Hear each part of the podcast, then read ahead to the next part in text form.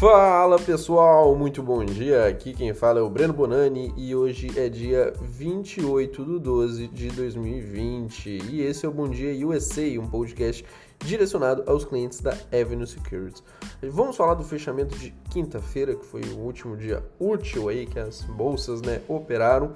Os mercados americanos eles encerraram né, o dia em alta após o mercado digerir que o pacote de estímulos veio antes, né, antes tarde do que nunca no caso. E além disso, a gente teve a China anunciando mais estímulos para suportar os pequenos negócios por lá e um desenvolvimento né, das negociações do Brexit. Então a gente teve várias boas notícias que ajudaram a animar os mercados e o Dow Jones fechou com uma leve alta de 0,23% né, na quinta-feira. O S&P 500 fechou com uma leve alta de 0,35% e a Nasdaq fechou neutro, praticamente no 0 a 0 ali.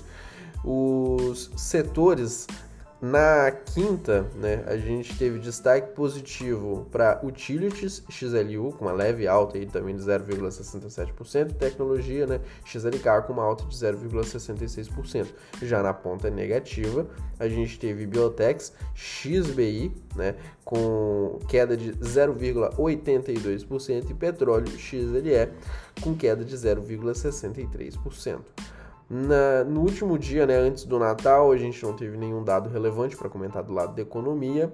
E na quarta-feira, né, a gente não teve negociação do dólar, no caso na quinta-feira, né? Na quinta-feira a gente não teve, peço perdão, na quinta-feira a gente não teve negociação do dólar, como no dia 24, né, um período de véspera de Natal, as bolsas também negociaram em um período mais curto, fechando às 13 horas no horário de Brasília. Mas na quinta-feira a gente não teve negociação do dólar, então a gente só teve um fechamento de quarta, que já foi comentado, né, no podcast anterior. E vamos falar do dia de hoje, então, tá? Que já começa a ficar mais interessante, né? Lá na Ásia, no continente asiático, as ações elas operaram a madrugada em leve alta. O índice de Xangai fechou aí com uma leve alta de 0,02%, também praticamente neutro, enquanto no Japão, a Nikkei fechou aí com uma alta um pouco maior, né, de 0,74%. Já na Europa, do lado da zona do euro, as ações abrem em alta, repercutindo a sanção do presidente Trump do projeto de lei né, de alívio para o Covid-19, evitando aí uma paralisação no Congresso também americano. A Eurostox ela abriu com uma alta aí de 1,06%, hoje 7h30 da manhã no horário de Brasília. CAC 40 índice francês subia 1,04% e DAX, o índice alemão, subia 1,56% também. E do lado dos principais futuros é, americanos, eles amanheceram também em alta, com o índice futuro do S&P 500 subindo 0,62% e o índice futuro do Dow Jones subindo 0,47%, hoje 7h30 da manhã também. Do lado da agenda, hoje não tem nenhum dado relevante para comentar, mas vamos ficar de olho, pessoal. Acho que vale chamar a atenção aí, né, até previamente, pra, porque terça-feira é, a gente tem PIB americano e venda de casas usadas assim como na quarta, né, o último dia antes aí do ano novo, nós temos pedidos de seguro-desemprego para testar mais uma vez o mercado de trabalho americano, então vale a pena ficar de olho nesses dados. E vamos ao que interessa, uh, destaque de ativos. A gente continua a nossa série aqui no podcast, né, trazendo né, coisas para a gente olhar o que a gente deve estudar, né, que pode ser interessante de investir para o ano de 2021. Então continuamos nossa série aí, né, do que olhar para investir em 2021. E como o William já tinha comentado no Instagram dele, a gente vai falar de ESG aqui, tá? Tentar entender um pouco da história do ESG, por que, que ele tem crescido e o que, que a gente tem de opções né, para investir dentro desse segmento. Mas primeiro vamos tentar entender o que é o ESG. Eu acredito que algumas pessoas já devem ter escutado falar e outras não tanto assim, né? Mas é um tema que está muito relevante, que está muito em alta e está ficando cada vez mais em alta e vai ficar cada vez mais em alta e vocês vão entender por quê. Então hoje eu vou começar diferente, né? Aproveitando esse gancho que o tio Will aí já levantou no último podcast, a gente continuou comentando que seria interessante olhar para 2021 quando o assunto é investimentos. E muito provavelmente, como eu já tinha comentado, né, alguns já devem ter ouvido falar do ESG, mas afinal, para quem nunca ouviu, né, ou até mesmo quem já sabe, o que, que é o ESG? que é o Environmental, Social and Corporate Governance, que refere-se a três fatores centrais na medição de sustentabilidade tá? do impacto social de um investimento em uma empresa ou, ou um negócio. O investimento em ESG é um termo frequentemente usado, tá? É, num sinônimo aí como investimento sustentável ou investimento socialmente responsável.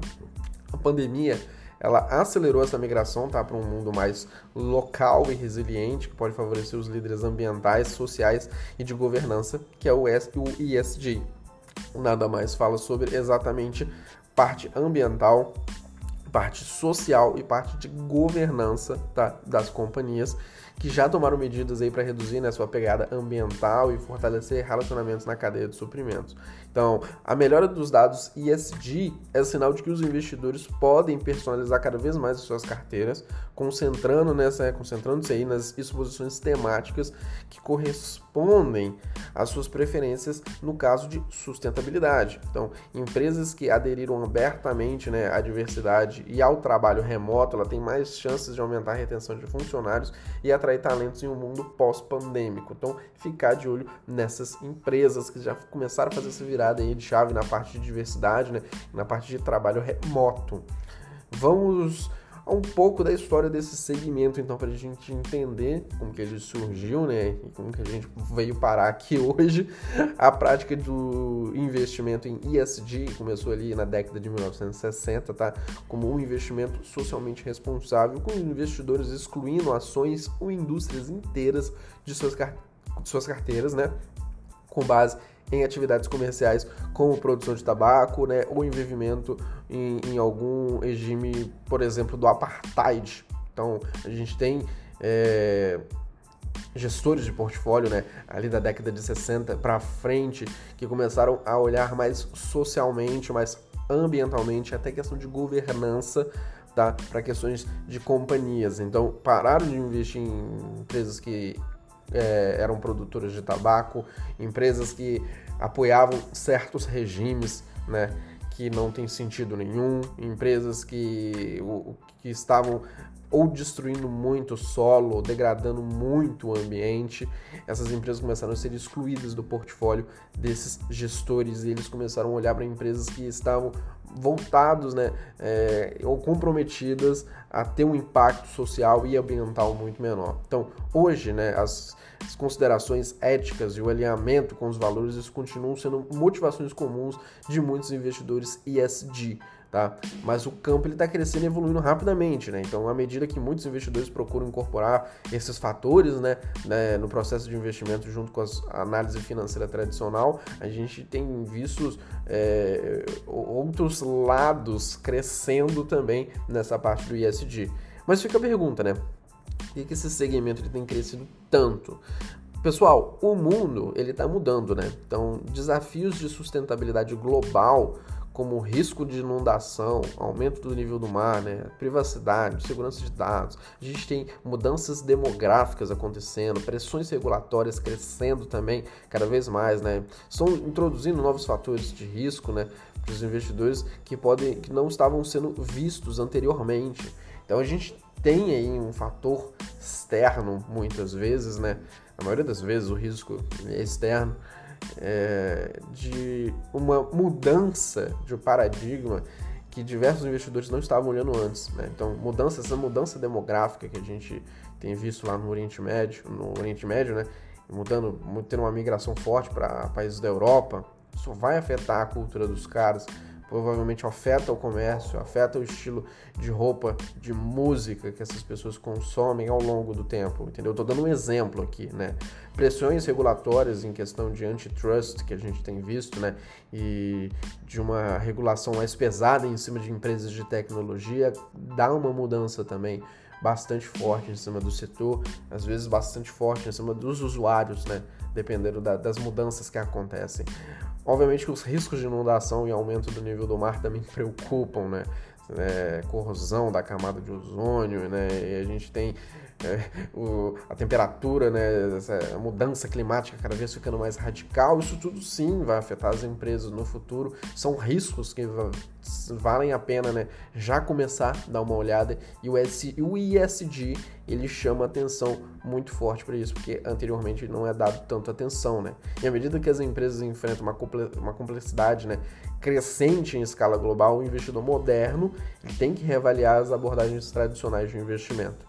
Então, os investidores estão mudando também, né? Então, nas próximas duas a três décadas, a geração né, millennial pode colocar entre 15 a 20 trilhões em investimentos ISD domiciliados só nos Estados Unidos, tá? Que quase dobraria o tamanho do mercado de ações dos Estados Unidos. Então, um número crescente de estudos sugere que a geração millennial, assim como as mulheres, né, estão pedindo mais seus investimentos por essa questão do ISD. Sabiam que 67% da geração millennial acredita que investir é uma forma de expressar valor social, político e ambiental?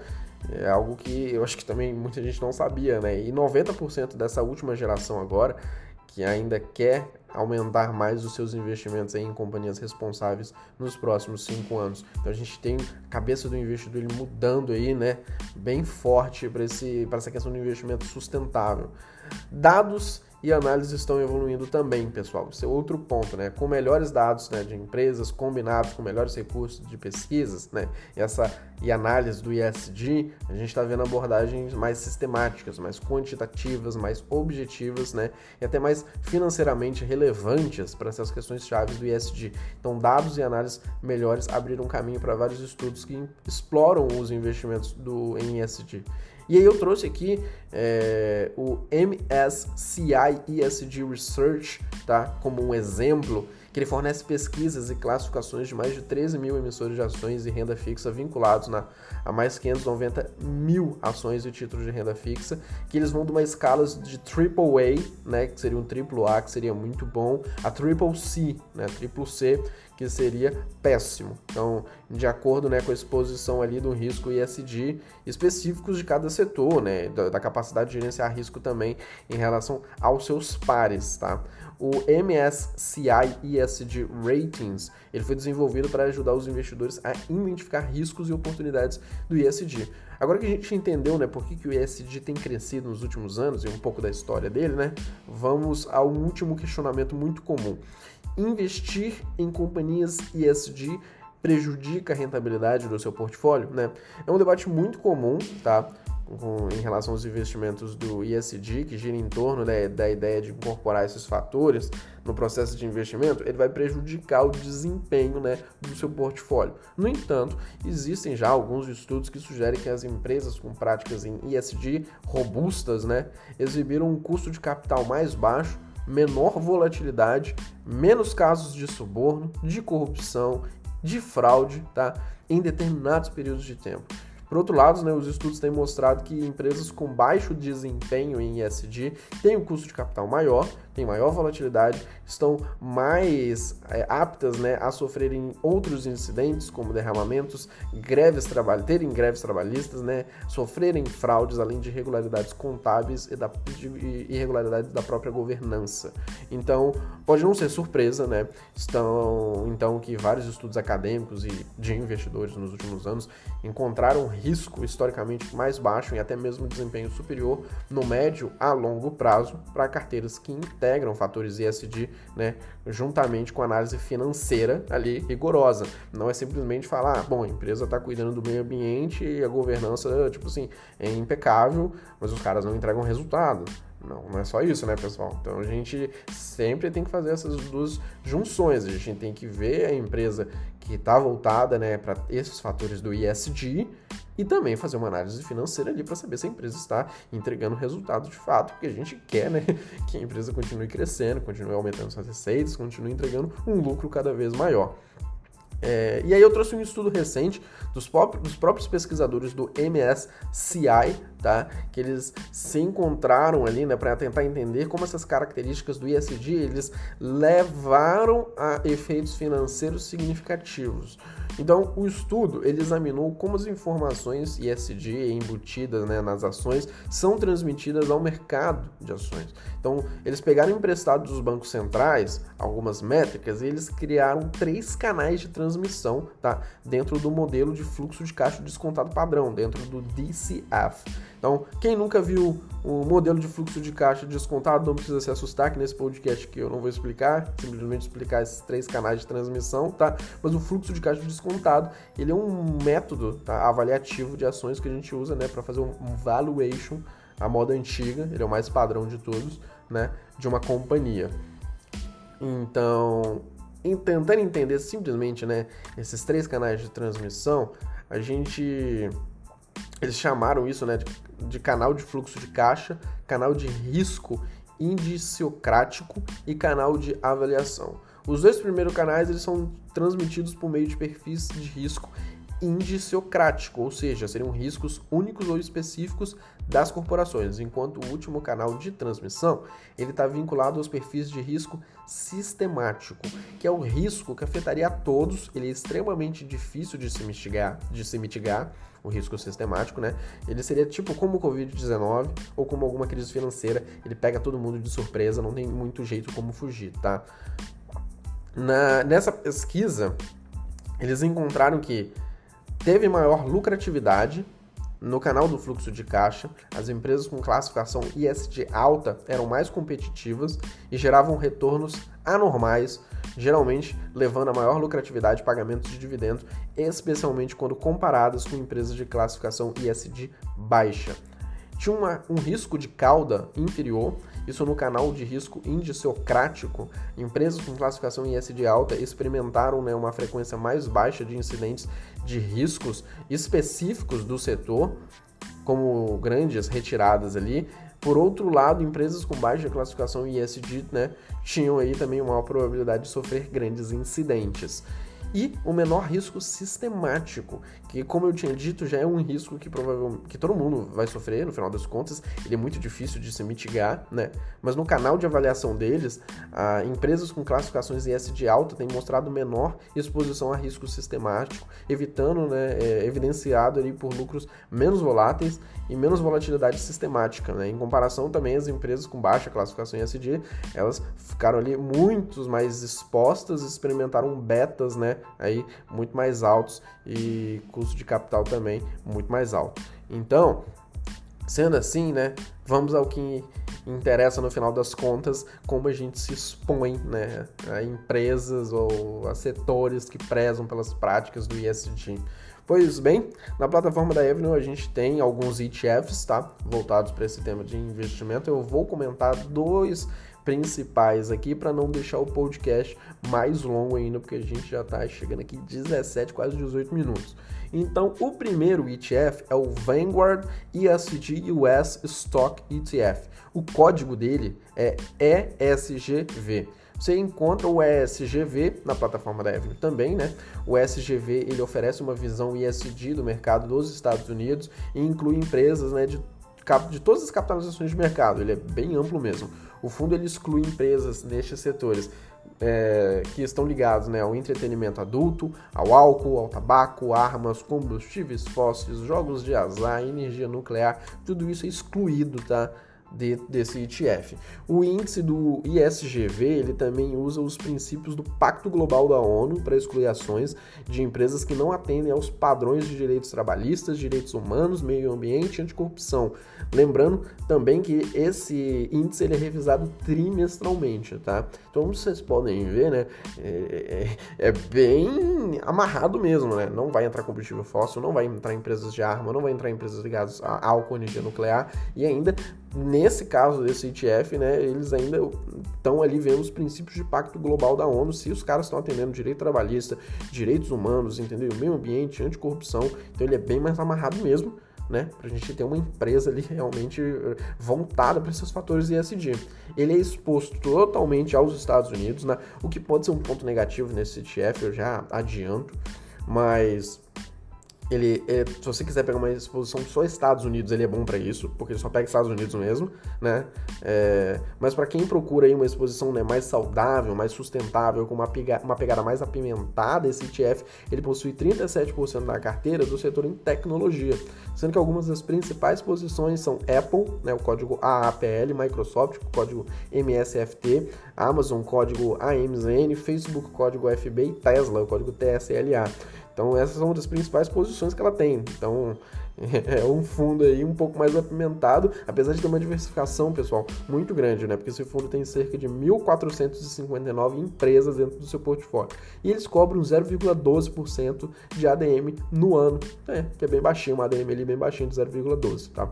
No ano, esse ETF sobe 22,8% e nos últimos dois anos conta com uma valorização de 72,3%, superando o SPY, né? Que a gente tem um ETF que replica o S&P 500, que subiu 57,4% nos últimos dois anos. Então, esse ETF aqui, o ESGV, ele bate o S&P nos últimos dois anos, né, sendo um, um portfólio, um, ETF voltado, né, totalmente para ESG. E o segundo ETF, ele é mais diversificado.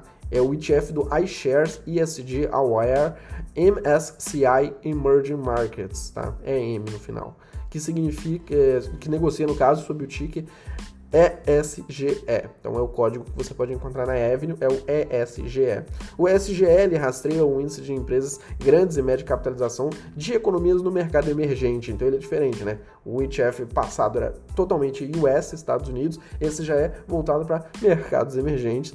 As ações são selecionadas e ponderadas né, de acordo com características ambientais, sociais e governanças positivas, né, enquanto mantém aquele risco de investimento retorno do mercado também meio que semelhante ali. O fundo também, esse ETF, né, ele rejeita empresas com base em valores, é, em exposições né, em setores de armas, é, sejam polêmicas como nucleares, né, tabacos, armas de fogo no geral também, mudanças climáticas, né, então empresas de carvão, é, empresas petrolíferas não vão estar dentro do portfólio e empresas envolvidas em graves controvérsias de negócio, né, é, determinado é, pelos próprio índice deles também são excluídas né, de entrar no portfólio. Vale lembrar que também esse fundo é rebalanceado trimestralmente. Ela tem uma exposição mais, mais versátil, né? A maior, a maior exposição é Hong Kong, 36,2% da carteira total é, voltado para Hong Kong. Porém, logo em seguida a gente tem Taiwan, Coreia do Sul, Índia, Brasil, África do Sul, entre outros países emergentes. Então, eu achei bem legal a exposição, tá? É, de, de, diversos outros países também. É, outro ETF do segmento, tem um segmento de tecnologia ali, no caso, tem um peso relevante, com 41,7% do portfólio. E o segundo maior setor né, desse portfólio é o setor financeiro, com 22,36% do portfólio. E algumas das suas empresas, né, suas principais posições, é a Alibaba, código BABA, negocia também, né? nos Estados Unidos, a gente consegue acessar na Avenue, tem a Taiwan Semiconductors, tem a Tencent, tem a Samsung, a Naspers, a JD.com, né? E diversas outras empresas voltados né, para o setor de tecnologia, para o financeiro, e a gente tem outros setores ali também, mas tem maiores pesos que eu comentei, tecnologia e financeiro. E esse é um fundo com uma menor participação de companhias, mas ainda assim bastante diversificado, e até mesmo em questão de região, pessoal, então tem que levar isso em consideração. Conta com 342 companhias na carteira hoje, e uma taxa de ADM de 0,25% ao ano, que também não é uma taxa tão absurda assim, não é, não é nada muito elevado, 0,25%, bem tranquilo. No ano, esse ETF sobe 13,3% e em dois anos sobe 36,1%. Não bateu o S&P 500, mas pelo menos entregou um bom retorno, né? Ainda mais quando a gente tipo, volta os olhos para o americano, né, que está acostumado ali com juros bem baixos né? É, historicamente, teve um retorno de 36,1 investindo em empresas que estão voltadas para ajudar o planeta, né? Ou questões sociais e questões de governança mais séria, é, é realmente um retorno interessante. Então, vou ficando por aqui, pessoal. Hoje tem sala de análise às 9h30 comigo. Eu vou comentar um pouco mais sobre ESG, comentar um pouco mais sobre digitalização também, tá? Que não ia caber nesse podcast. É, e às 10h15 Se eu não me engano, tem Bo Williams passando vários gráficos. Quem quiser me seguir nas redes sociais, o meu Instagram é arroba Breno Bonani, B-O-N-A-N-I, e o meu Twitter é arroba Breno. Por fim, desejo a todos um excelente dia, um ótimo começo é, de semana aí, né? E um ótimo e um forte abraço, pessoal.